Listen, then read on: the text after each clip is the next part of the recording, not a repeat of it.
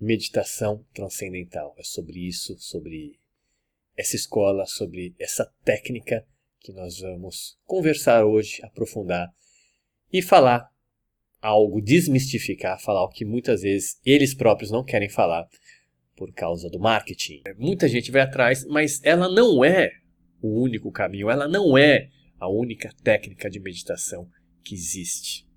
E, e eu não concordo com tudo que é passado pela meditação transcendental. E aqui o objetivo é esclarecer especificamente sobre essa questão.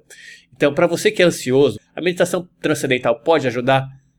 Talvez possa, talvez possa, mas ela não é único, o único caminho. Existem outras técnicas de meditação. É importante você entender o conceito do que é o estado de meditação, o que é Primeiro, a meditação transcendental. Ela é uma técnica que foi desenvolvida por um indiano, Yogi Maharishi Mahesh, lá na Índia na década de 50, década de 60, que foi muito popularizada por causa dos Beatles. Um dos Beatles tinha esse yogi como mestre e que ensinou ele essa técnica da transcendental e os Beatles já eram famosos, eles ajudaram a divulgar, a disseminar esse a meditação transcendental. E pelo poder, pela fama dos Beatles, eles conseguiram ampliar o conhecimento ou a divulgação da meditação transcendental a nível global.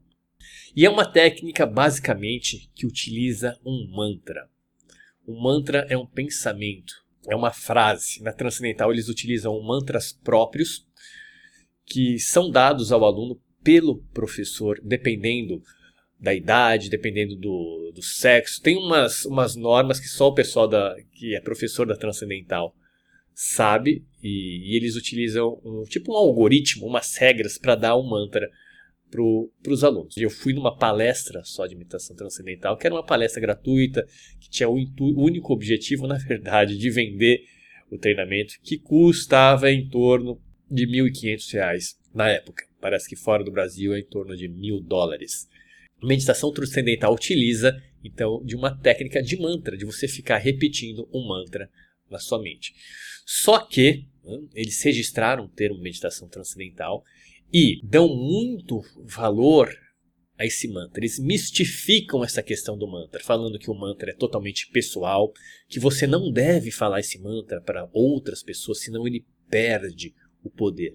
Ou seja, eles valorizam demais o mantra e na minha opinião, na minha experiência, os efeitos da técnica não estão no mantra que é escolhido, mas sim na forma que é conduzido a repetição de mantra. O mantra pode ser qualquer palavra, frase ou som. Essa é a minha percepção. Um mantra pode ser qualquer palavra, frase ou som que você repete, que você usa como estímulo, como âncora para manter o foco da sua mente. E a meditação transcendental dá muito valor então ao mantra que eles utilizam e é por isso que eles cobram bem acima da média. Mais uma jogada de marketing para valorizar a escola deles. Realmente existem muito praticantes de meditação transcendental pelo mundo, cerca de 10 milhões, mas eu não sei se todos eles têm resultados com a técnica. E eles vendem muito a ideia de que você precisa praticar 20 minutos por dia direto, pelo menos para ter resultado. Mas o que eu quero trazer aqui, o que eu quero desmistificar, é que o poder do exercício não está na técnica. Sim, a meditação transcendental pode sim trazer ótimos resultados, como traz resultados para muitas pessoas, mas não traz para todas as pessoas. Muitas delas acabam desistindo no caminho porque não tem resultados. E outra coisa, a questão também não é o mantra, né? não é a palavra que é utilizada, mas sim o exercício. E aí eu falo para as pessoas que são da meditação transcendental, experimentem outros mantras e vejam os resultados, se bem que uma coisa que influencia também os resultados são as crenças pessoais, aquilo que a pessoa toma como verdade, aquilo que a pessoa acredita. Se a pessoa acredita realmente que o poder está naquela palavra, no seu mantra pessoal de poder, é possível que isso potencialize sim os efeitos Porém, se ela deixar de acreditar, aqueles efeitos deixam de, de, de, acontecer e pode ser que ela invalide toda a prática que ela fez. Então eu gosto principalmente de trazer as coisas mais pé no chão, a realidade, de uma forma lógica, daquilo que realmente funciona. E, na verdade, muitas técnicas terapêuticas utilizam aí da autossugestão, da auto-hipnose, do poder da pessoa acreditar naquilo e conforme ela acredita, acontece o efeito placebo e ela tem resultados. É a mesma coisa de tomar uma pílula de farinha, uma pílula de açúcar, pensando que você está tomando um medicamento. Geralmente, 30% das pessoas têm resultado, têm o efeito placebo, por elas acreditarem que vão melhorar, que vão ter resultado com aquele tipo de medicamento, de pílula de açúcar ou técnica, elas melhoram e elas têm resultado. Eu acredito que muito acontece também aí com a com questão também da técnica da meditação transcendental. Muito disso é o efeito placebo. E não tem nada de errado. Não sou contra o efeito, efeito placebo. Não acredito que haja nada de errado. Porque isso, o efeito placebo, mostra-nos o poder que a nossa mente tem. O poder de nós acreditarmos em algo. Que algo é verdadeiro e é real. Mas há um caminho que você não precisa acreditar. Há um caminho que basta você fazer. Basta você fazer que você terá o resultado. E, então, esse é o primeiro ponto. Né? Esse é o ponto que eu discordo. É onde a minha visão com a meditação transcendental se afasta. Onde você não precisa focar, dar o poder na palavra. Né? Porque isso acaba mistificando. E isso acaba sendo apenas uma forma de vender uma ideia, de marketing. E a técnica de mantra também é muito útil para as pessoas que têm muitos pensamentos. Né? Que os pensamentos meio que são como se fosse um turbilhão e você focar a sua mente em uma palavra, som ou frase ajuda você a treinar e desenvolver esse controle do seu foco e da sua atenção.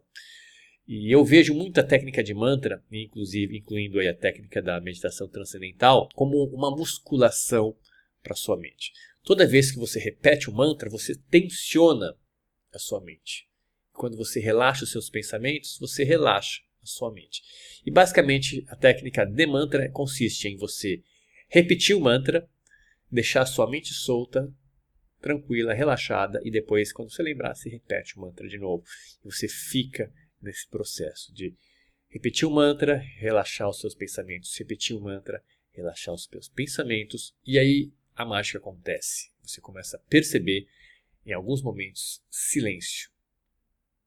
Momentos onde a mente fica sem nenhum pensamento. Momentos entre um mantra e um pensamento, momentos entre um pensamento e outro, momentos entre um mantra e outro mantra.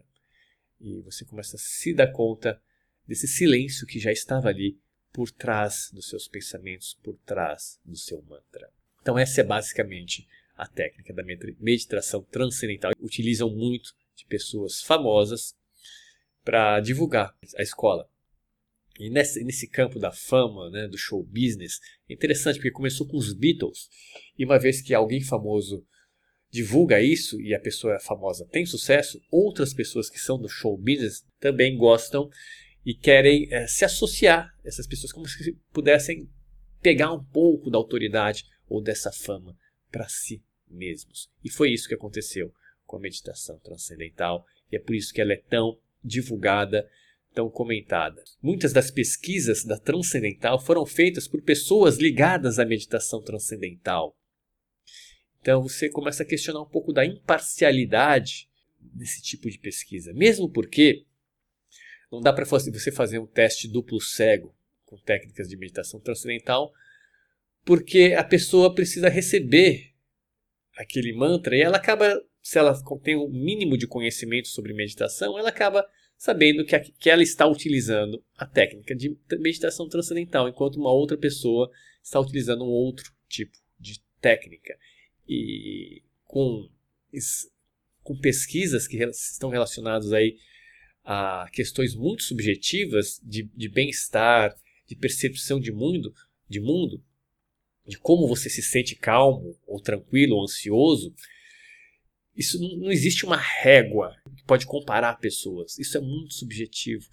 Então, todas essas pesquisas que envolvem essa questão subjetiva do ser humano, elas estão passíveis de influência externa, são passíveis de erros, porque são muito subjetivas. Não é igual testar, por exemplo, algo físico, peso de dois objetos, que é algo totalmente concreto ali.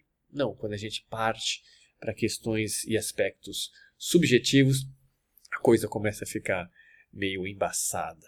A gente não tem parâmetros muito bem definidos. Existem muita gente já que era da, da escola da transcendental e são dissidentes, ou seja, saíram da escola transcendental e montaram seus próprios cursos de meditação, só que eles não podem usar o nome meditação transcendental porque ele é registrado aí por uma organização, por uma empresa. E então eles acabam utilizando a mesma técnica com mantras também, que são da transcendental, mas eles não podem dizer que são da meditação transcendental. As técnicas, tanto inclusive incluindo aí a meditação transcendental, servem apenas para você treinar esse estado de atenção, esse estado de conexão. Meditação não é se desconectar, meditação não é fugir. Meditação está ligado com conexão, com aceitação, com integração da sua mente e do seu corpo no aqui e agora. Uma outra visão minha de que não é você que precisa se adaptar à meditação, mas é a meditação que precisa se adaptar a você, ao seu estilo de vida. Assim é muito mais ecológico, é muito mais saudável e assim você vai conseguir realmente se beneficiar da prática da meditação. Então quero agradecer a todos vocês e até a nossa próxima live.